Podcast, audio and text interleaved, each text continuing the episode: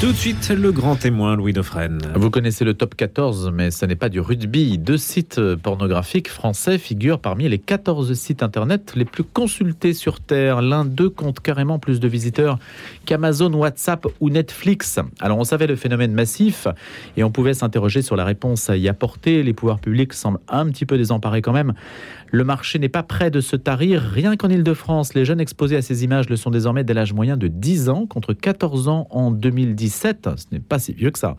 Selon une étude de l'Institut Opinionway qui a été commandée par la région Ile-de-France, qui a d'ailleurs lancé une campagne sur ce sujet, euh, sur ce sujet de la sensibilisation aux images pornographiques. On y révèle dans cette étude que sur 250 mineurs âgés de 15 à 17 ans, à peu près 30% consomment régulièrement de la pornographie et que 45% en ont déjà consulté, on va dire à peu près la moitié. Alors pourquoi en parler? C'est que pendant ce temps, la délégation aux droits des femmes du Sénat sortait un rapport intitulé Porno, l'enfer du décor, un texte médiatisé alors que plusieurs enquêtes judiciaires ébranlent depuis deux ans le milieu dit amateur. Quatre sénatrices euh, se sont lancées dans ce travail qui porte le sujet sur le terrain de la violence faite aux femmes. Annick Billon, qui préside la délégation aux droits des femmes, est notre invitée ce matin, les sénatrices UDI de Vendée. Bonjour Annick Billon. Bonjour. Quelle est l'origine en fait de ce rapport? Au départ Quelle a été l'idée?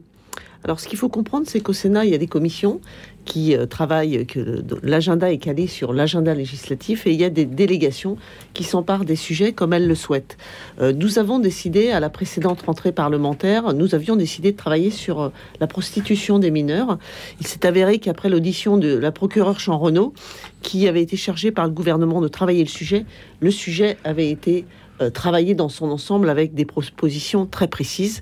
Et donc, au départ, on s'est dit on va peut-être euh, travailler sur euh, l'accès euh, des mineurs à la pornographie. Très rapidement, au bout d'une réunion, on s'est dit non, il faut qu'on élargisse le sujet et on a décidé de travailler sur l'industrie de la pornographie parce que on s'est très très très vite rendu compte que jamais aucun travaux parlementaire n'existait sur le sujet et globalement la, pornographie est absente des politiques publiques. Pas plus à l'Assemblée d'ailleurs qu'au Sénat. Pas plus à l'Assemblée qu'au Sénat, tout à fait. Donc nous avons décidé à la rentrée précédente donc de travailler ce sujet en nommant quatre rapporteurs. J'ai travaillé avec euh, trois autres rapporteurs, Laurence Cohen, Laurence Rossignol, Alexandra Borchio-Fontin. Et pendant six mois, nous avons euh, auditionné tous les protagonistes, tous les protagonistes de l'industrie de la pornographie, en, démarrant par les victimes, les associations, euh, mais également des médecins, des psychologues, les entreprises qui qui, véhiculent la pornographie aussi, des historiens, des sociologues, des psychologues, euh, la protection de l'enfance, tous les acteurs ont été interrogés et euh, ça, ça représentait des dizaines d'heures d'audition, des auditions parfois extrêmement éprouvantes parce que lorsque vous auditionnez des victimes, notamment les victimes de l'affaire French Bukake, euh, qui est une affaire en cours, eh bien, ce sont des actes de barbarie qui nous sont racontés, bien entendu. Quand on est sollicité pour une audition au Sénat, on peut refuser oui, on peut refuser. Sauf euh, il y a des missions euh, pour lesquelles il n'est pas possible de mission d'enquête. Euh, par exemple, c'est l'affaire Benalla où là, évidemment, hmm. vous pouvez, vous ne pouvez pas refuser lorsque vous êtes auditionné par une, un rapport une mission euh, standard, on va dire, euh, mhm. vous pouvez refuser d'être auditionné. Nous avons auditionné euh, Jackie et Michel, nous avons auditionné le groupe Dorcel, qui font partie des, des deux plus grands faiseurs de l'industrie Qui ont répondu volontiers? Ils ont répondu, ils sont venus très bien accompagnés, pour certains avec des avocats, bien entendu.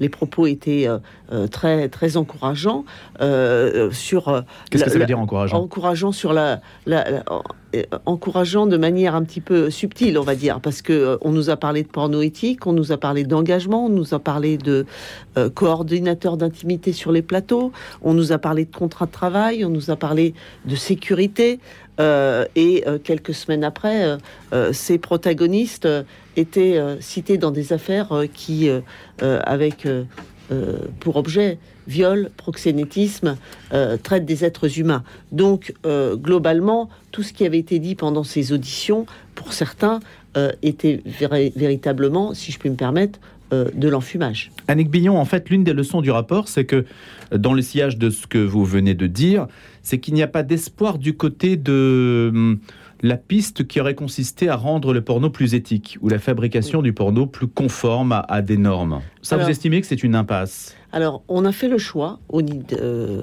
avec les trois rapporteurs, et notre rapport a été voté à l'unanimité par la délégation du Sénat, euh, de ni être abolitionniste, parce que on aurait pu aussi dire on interdit la pornographie, euh, sauf que l'industrie de la pornographie, depuis les années 2000, c'est une industrie à l'international, ce sont des financiers qui sont derrière cette industrie, et donc réguler la pornographie en disant je l'interdis en France n'aurait eu aucune portée.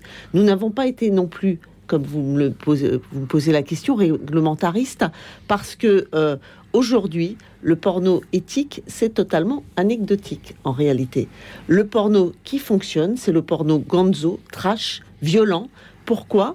Parce qu'en France, par exemple, un tiers des Français consomment de la pornographie.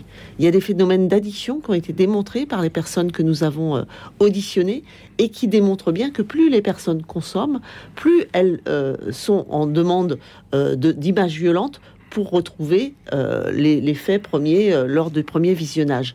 Alors, vous l'avez dit dans vos propos liminaires, dans vos propos introductifs, eh bien, oui, de plus en plus de jeunes consomment, ça veut dire qu'on a de plus en plus de jeunes qui deviennent addicts. Et on a eu ce témoignage par un personnel euh, soignant qui nous disait qu'ils avaient des consultations, en consultation des jeunes, qui consommaient trois heures par jour de la pornographie.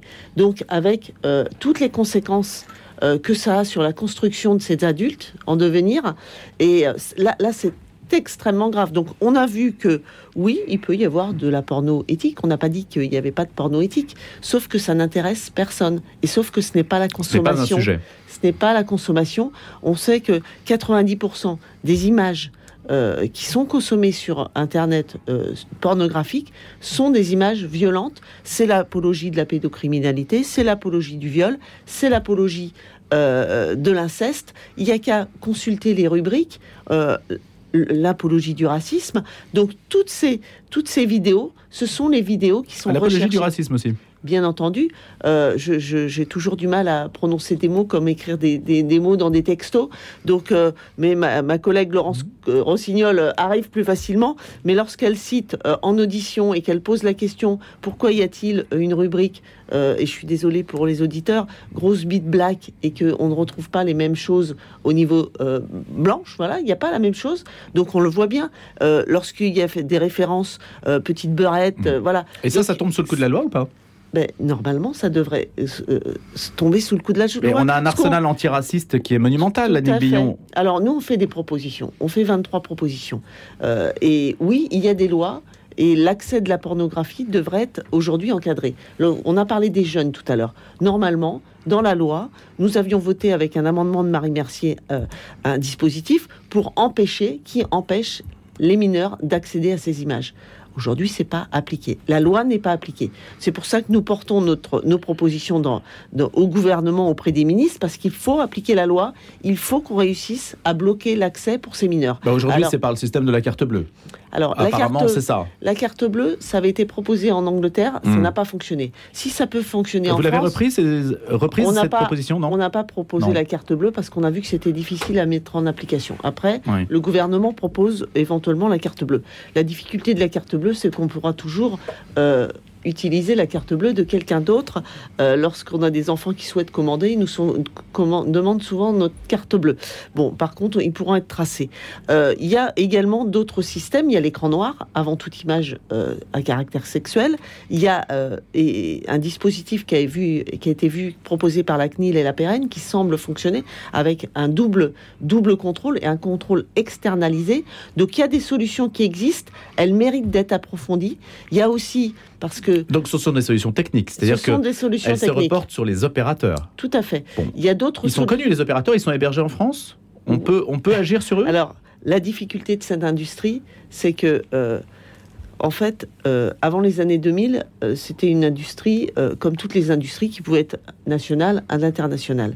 Désormais, les, les, faiseurs de l'industrie de la pornographie, ce sont des multinationales, enfin des multinationales, des entreprises qui sont euh, extrêmement riches, extrêmement puissantes, et qui sont hébergées dans des paradis fiscaux.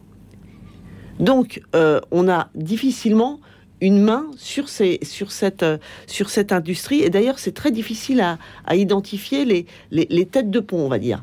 Donc oui, on, on doit pouvoir agir, mais si, si euh, on, on arrive à agir, par exemple, euh, sur euh, l'apologie de la, Oui. la, la- la haine, l'apologie du terrorisme, Eh ben, eh bien, il est possible d'agir. Donc pourquoi il serait pas possible d'agir pour on la aurait la même chose. On aurait la même chose que le porno, mais en version néo-nazie, par exemple. Oui. Voilà. On peut imaginer que les pouvoirs publics auraient agi depuis longtemps. Bien sûr. Donc, c'est pas une question de moyens. Non, c'est une question de volonté et c'est pour ça que dans nos propositions, le premier volet qu'on a souhaité euh, mettre en avant, c'est imposer ce sujet dans le débat public. Parce que lorsqu'on dit qu'il y a 19 millions de vues uniques en France, ça veut dire que nous avons tous individuellement, dans notre entourage, dans notre environnement proche, des gens qui consomment de la pornographie régulièrement, 19 millions de vues, à quel euh, rythme, à quelle cadence? Mensuelle. Mensuel.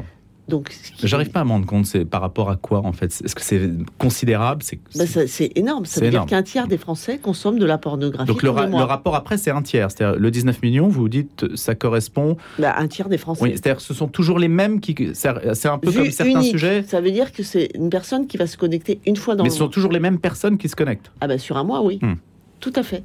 Donc c'est pour ça que euh, si on veut se donner les moyens, comme on se, le donne pour, on se les donne pour l'apologie du terrorisme, pour l'apologie contre la haine, euh, par exemple, eh bien, il faut que le sujet de la pornographie ne soit plus un sujet de ricanement, soit un vrai Ah, on sujet. ricane maintenant. Ben, on ricanait jusqu'à Ah oui peu. hein. Nous, lorsqu'on a inscrit notre, euh, nos travaux au Sénat, euh, la pornographie faisait sourire quelque, quelque peu quand même. hein.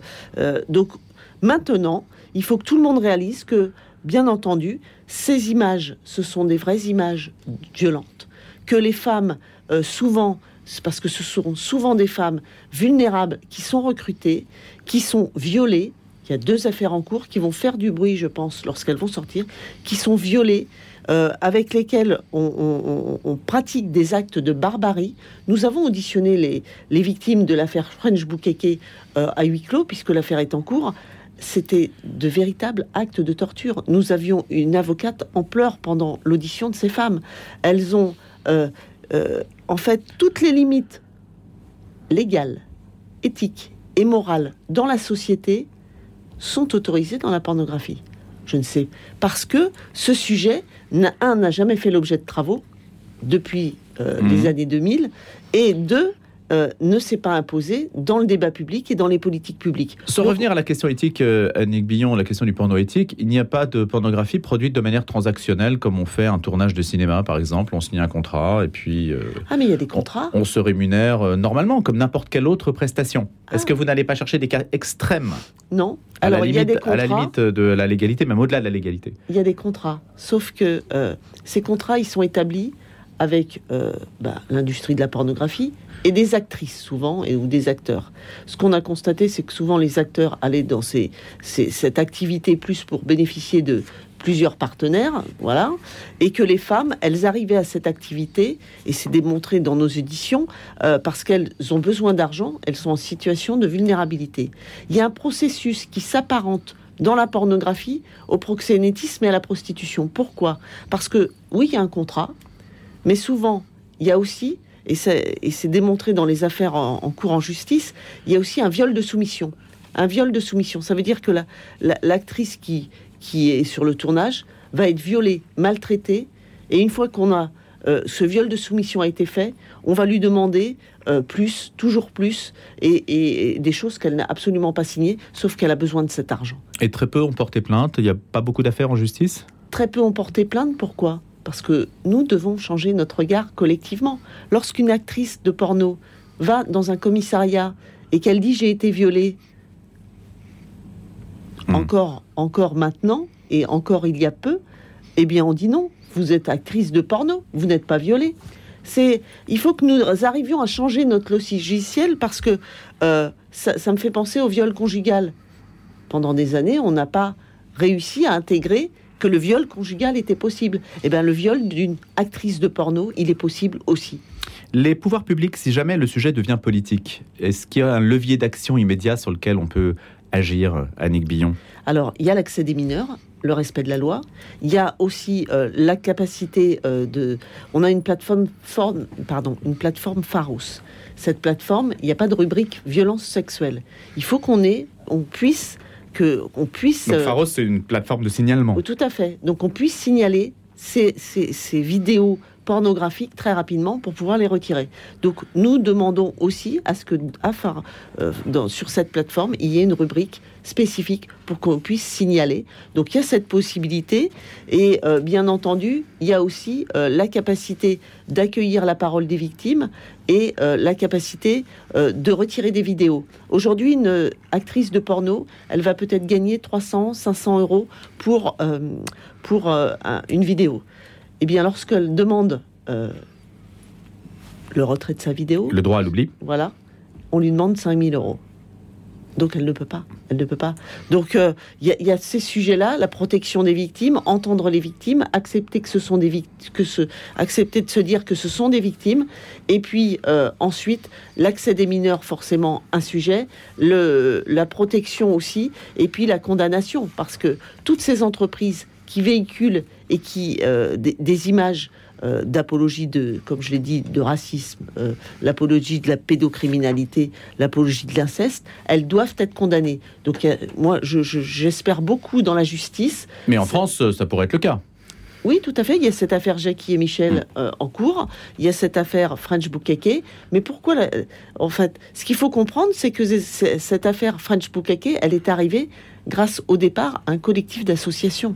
S'il n'y avait pas eu ce collectif d'associations Oser le féminisme, Mouvement d'Unis et les effrontés, on n'en serait peut-être pas là aujourd'hui. Donc c'est la parole qui se libère, là aussi. la, la parole qui se libère, on entend peut-être euh, aussi, euh, euh, je pense qu'il y a un- une multiplication, c'est-à-dire que depuis les années 2000, on n'a pas parlé de cette l'histoire de, de la pornographie, mais avant les années 2000, la pornographie c'était une histoire de sexe.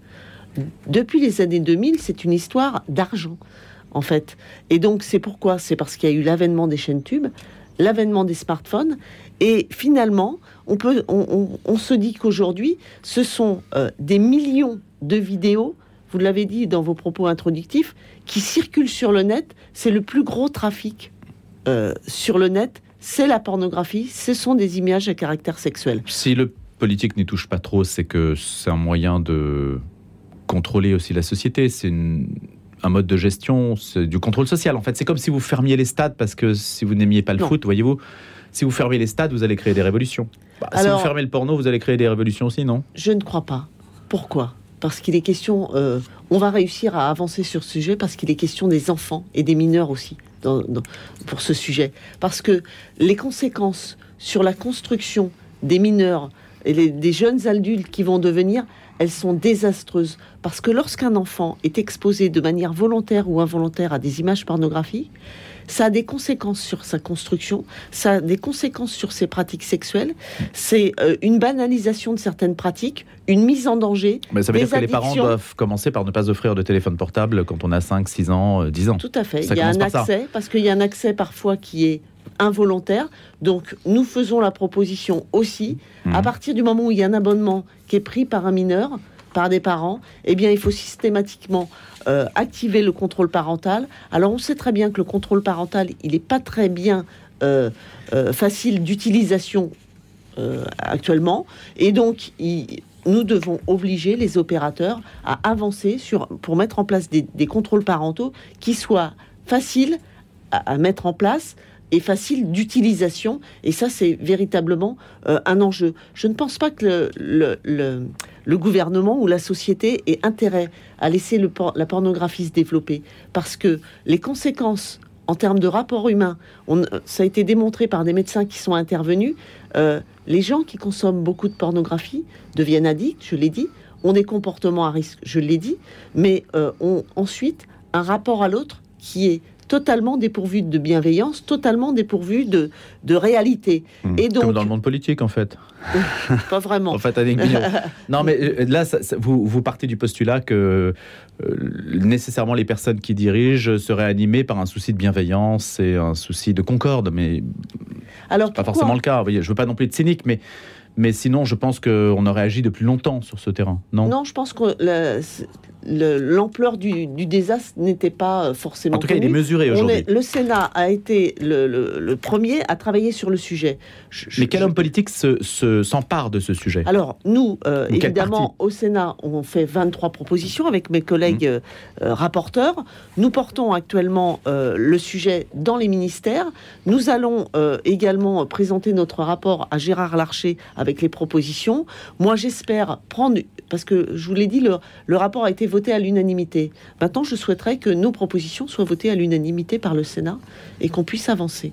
Donc, euh, euh, nous allons suivre les propositions que nous faisons euh, cran par cran, c'est-à-dire que nous avons été... Et après l'avis d'un rapport, qu'est-ce que c'est? Dans l'hypothèse où le Sénat euh, l'adopte à l'unanimité, qu'est-ce que ça devient politiquement? Alors, les propositions que nous avons faites, elles peuvent devenir euh, des propositions de loi, elles peuvent devenir euh, euh, des- une proposition de résolution votée au Sénat, elles peuvent, euh, elles peuvent aussi, le gouvernement peut s'en emparer. Moi, je vais vous dire, je vais vous citer un exemple. Qu'est-ce qu'il attend pour le faire, Annick Billon? Là, est-ce que vous avez des, des noms? Est-ce qu'on est qu'on va avoir un projet de loi sur le sujet? Si c'est le Est-ce gouvernement que c'est un projet de loi? Je ne sais pas. Déjà, c'est l'application de la loi. Ouais. L'application de la loi quand elle existe, c'est-à-dire l'accès des mineurs. Donc oui, nous demandons instamment au gouvernement d'appliquer la loi et de trouver les moyens de l'appliquer. Après, il y aura euh, des sujets qui seront plus euh, de la société, euh, la prise en compte de la société, des sujets techniques, comme on l'a dit tout à l'heure. Ce qu'il faut savoir sur ces sujets, c'est que la société peut nous, aider à évoluer. C'est-à-dire qu'il y, a des- il y a des sujets de société qui bougent quand la société bouge. Moi, j'ai été à l'origine de la loi sur le consentement, le, le seuil des 15 ans. Euh, deux ans avant, c'était totalement mission impossible. Lorsque j'ai déposé ma, proposition de loi qui a été soutenue par mon groupe euh, Union Centriste au Sénat, l'opération n'était pas gagnée. L'opération n'était véritablement pas gagnée. Sauf que la société nous a dé- aidés parce qu'au même moment, au moment du vote de ma loi sur le seuil de non-consentement, pour que plus jamais un enfant, on interroge un enfant sur les critères du viol lorsqu'il y a un rapport entre un adulte et un enfant, euh, un jeune enfant de moins de 15 ans, eh bien, il y a eu la sortie du livre de Camille Kouchner. Et comment aurions-nous pu, certains, comment auraient-ils pu voter contre ce texte avec toute l'abomination qui était racontée dans ce livre. Donc la société aussi a une responsabilité. Les politiques ont des responsabilités, faire appliquer la loi, trouver des dispositifs pour se, se protéger de cette industrie, mais la société a aussi une responsabilité parce que tous ces, ces 19 millions de vues uniques qui voient euh, ces images, il faut qu'ils se rendent compte que le sang, les pleurs, les hurlements, les étranglements, euh, c'est la réalité des tournages. Un dernier mot, Annick Billon, il n'y a pas moyen de viser le consommateur. C'est le Le- producteur, le consommateur, lui, est protégé par euh, sa consommation. Ah bah, le consommateur, il est visé dans notamment l'affaire French Bukeke, puisque ce sont des hommes qui se sont inscrits sur des sites internet pour participer à des tournages. Mm. Et là, on voit le rapport, la porosité entre proxénétisme, pornographie et prostitution. Donc euh, oui, le consommateur, là, les consommateurs, ils sont euh, extrêmement euh, visés par les enquêtes et ils sont entendus. Et c'est l'objet de cette affaire French Bukeke.